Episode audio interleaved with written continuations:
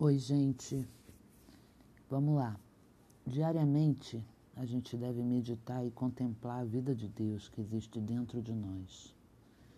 Se você estiver se sentindo cansado, com tédio, cerre os olhos, respire serena e profundamente, concentre-se e faz uma, uma mentalização. Por exemplo, sou filha de Deus Sou dotada de capacidade infinita. Desejo exteriorizar essa capacidade para realizar todos os meus objetivos no dia de hoje, com energia positiva, disposição e foco.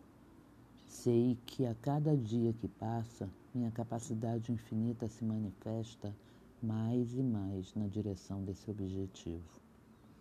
Você pode trocar o objetivo, da maneira que você preferir, tá bom? Lindo dia. Beijo.